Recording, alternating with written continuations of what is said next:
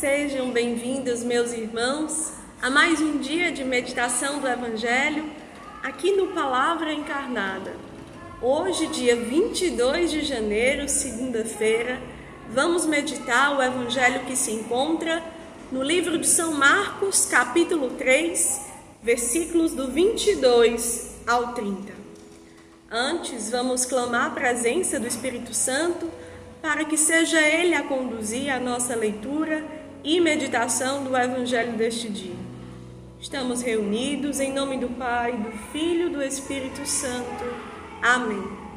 Vinde, Espírito Santo, enchei os corações dos vossos fiéis e acendei neles o fogo do vosso amor.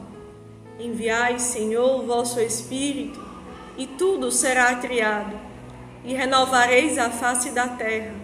Oremos, ó Deus que instruístes os corações dos vossos fiéis, com a luz do Espírito Santo, fazei que apreciemos retamente todas as coisas, segundo o mesmo Espírito, e gozemos sempre de suas consolações. Por Cristo Senhor nosso. Amém. Vamos então à leitura do Evangelho. Também os escribas que haviam descido de Jerusalém diziam: Ele está possuído de Beuzebu. É pelo príncipe dos demônios que ele expele os demônios. Mas, havendo-os convocado, dizia-lhes em parábolas: Como pode Satanás expulsar a Satanás? Pois, se um reino estiver dividido contra si mesmo, não pode durar. E se uma casa está dividida contra si mesma, tal casa não pode permanecer. E se Satanás se levanta contra si mesmo, está dividido e não poderá continuar, mas desaparecerá. Ninguém pode entrar na casa do homem forte e roubar-lhe os bens, se antes não o prender, e então saqueará sua casa. Em verdade vos digo: todos os pecados serão perdoados aos filhos dos homens, mesmo as suas blasfêmias. Mas todo o que tiver blasfemado contra o Espírito Santo jamais terá perdão, mas será culpado de um pecado eterno. Jesus falava assim porque tinham dito: Ele tem um espírito imundo. Meus irmãos, hoje, diante deste Evangelho, diante de tudo aquilo que o Carisma Lumen nos leva a aprofundarmos numa espiritualidade da humildade, da mansidão de coração, da ternura, da compaixão, nós somos convidados a conhecendo que a mensagem de salvação do Evangelho deste dia tem a falar ao meu coração e ao seu coração, a aprofundarmos dois pontos de meditação.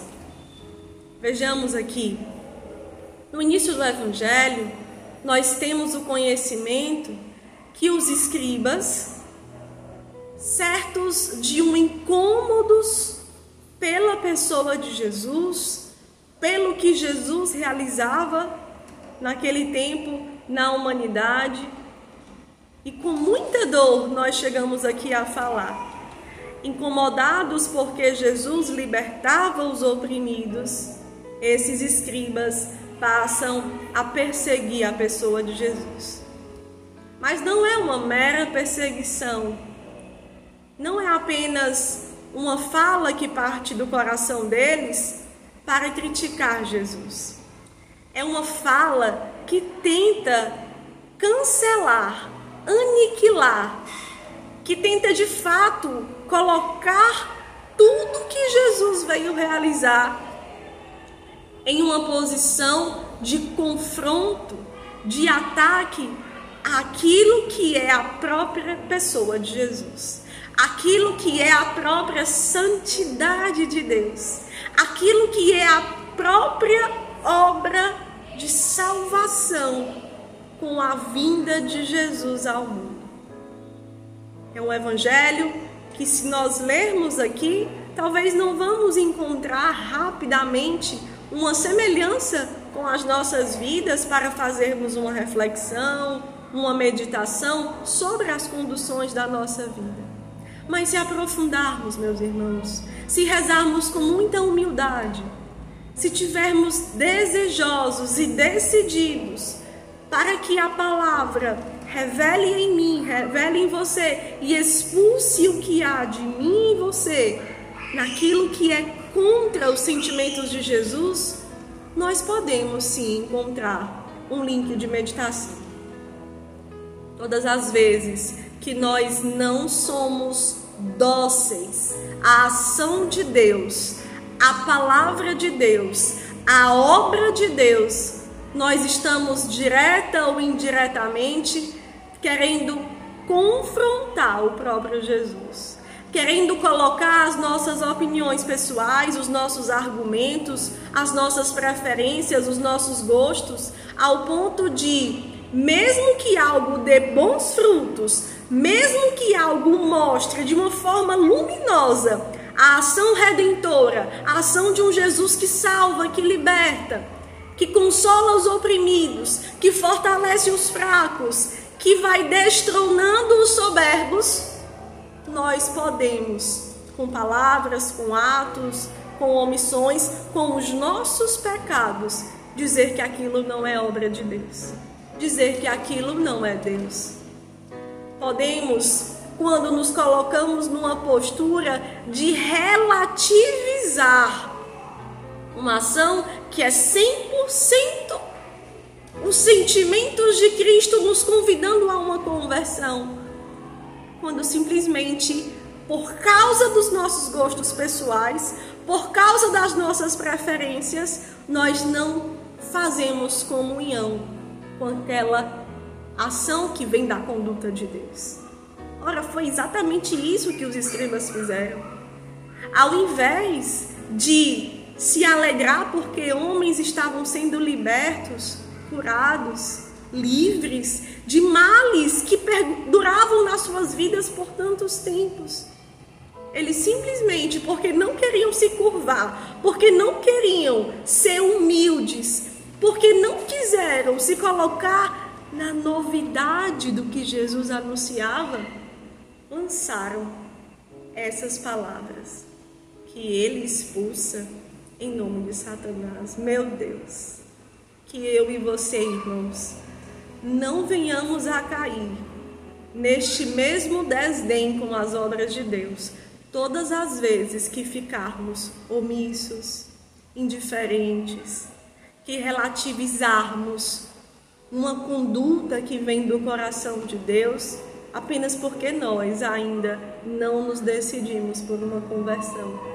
Apenas porque nós não aceitamos o Senhor e destronando a soberba do nosso coração.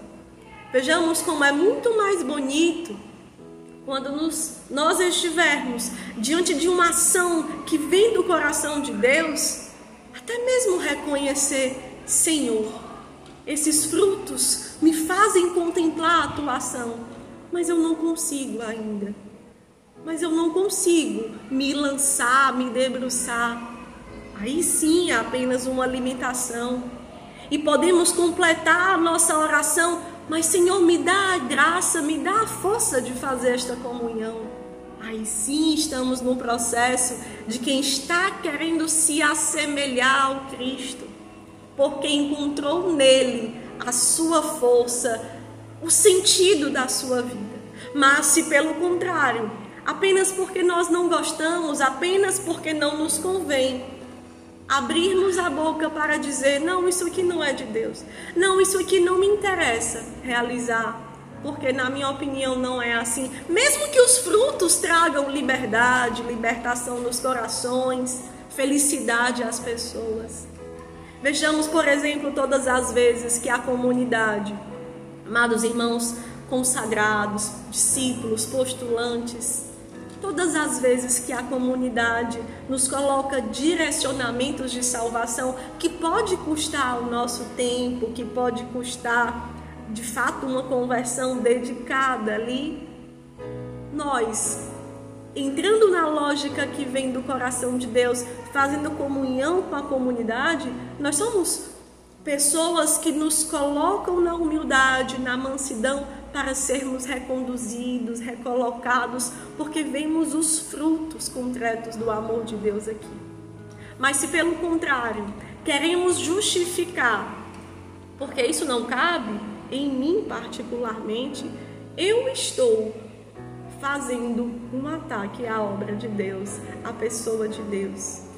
E isso é algo que nós precisamos pedir uma vigilância, pedirmos de fato um, um coração orante, um espírito vigilante, para não nos cegarmos nessa postura, irmãos. E o segundo ponto de meditação que nós queremos aqui colocar é quando o próprio Jesus, se utilizando desse ataque que os escribas chegam a fazer, dá uma aula nessas simples palavras, nas parábolas aqui colocadas, sobre o que significa a divisão numa casa. A divisão, ela leva à ruína.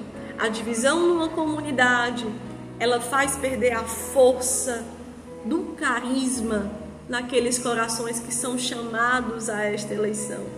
A divisão numa casa, numa família, ela vai enfraquecendo o papel de cada um.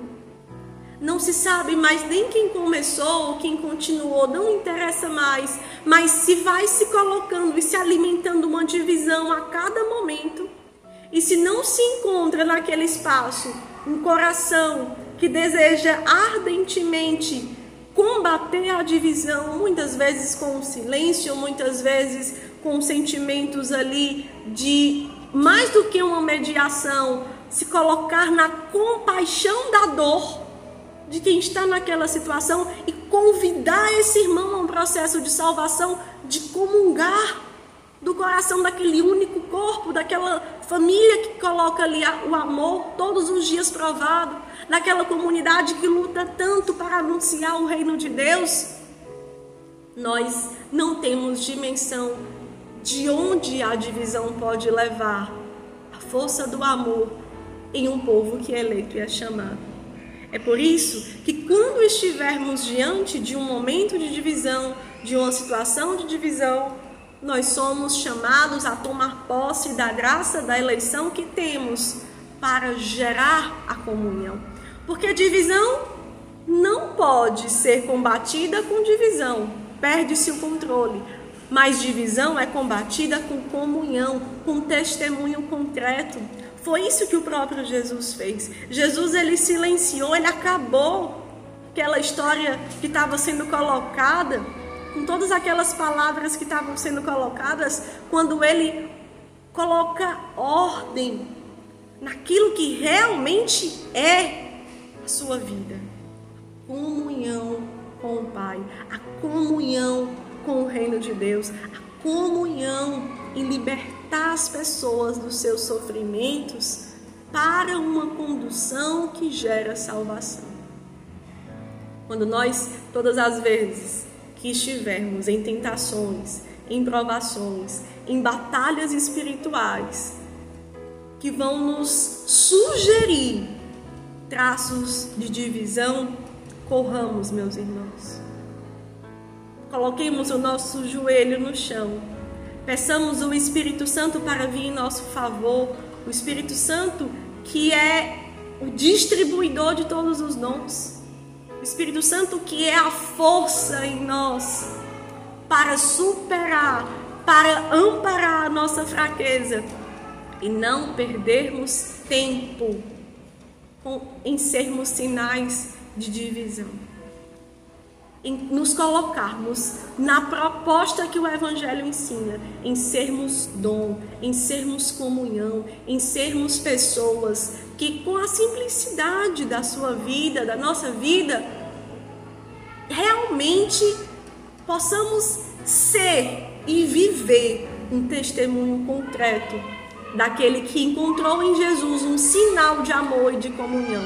E por isso que oferta com sacrifícios, com desafios, com tudo que for necessário abraçar e viver, para combater os sinais de divisão dentro do seio da comunidade, dentro do seio de uma vida familiar, dentro de ambientes de trabalho, em qualquer lugar que estejamos. Sejamos, irmãos, sinais de comunhão, porque é a comunhão que nos coloca numa postura de sermos justos, de sermos realmente filhos e filhas de Deus, de sermos parecidos com Cristo, que ofertou-se a si mesmo para contemplarmos a face de Deus.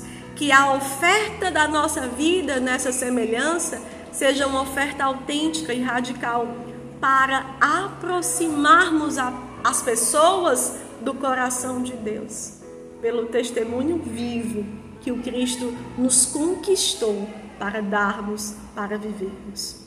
Que a Virgem Maria, portanto, possa ser mãe intercessora do meu e do seu coração nas diversas batalhas do dia a dia, todas as vezes, ou que não nos colocarmos no movimento de favorecer o reino de Deus por uma opinião pessoal, por um gosto pessoal, se levantar no nosso coração, ou quando vermos uma situação de divisão, tenhamos realmente a coragem de combater essa divisão com a comunhão.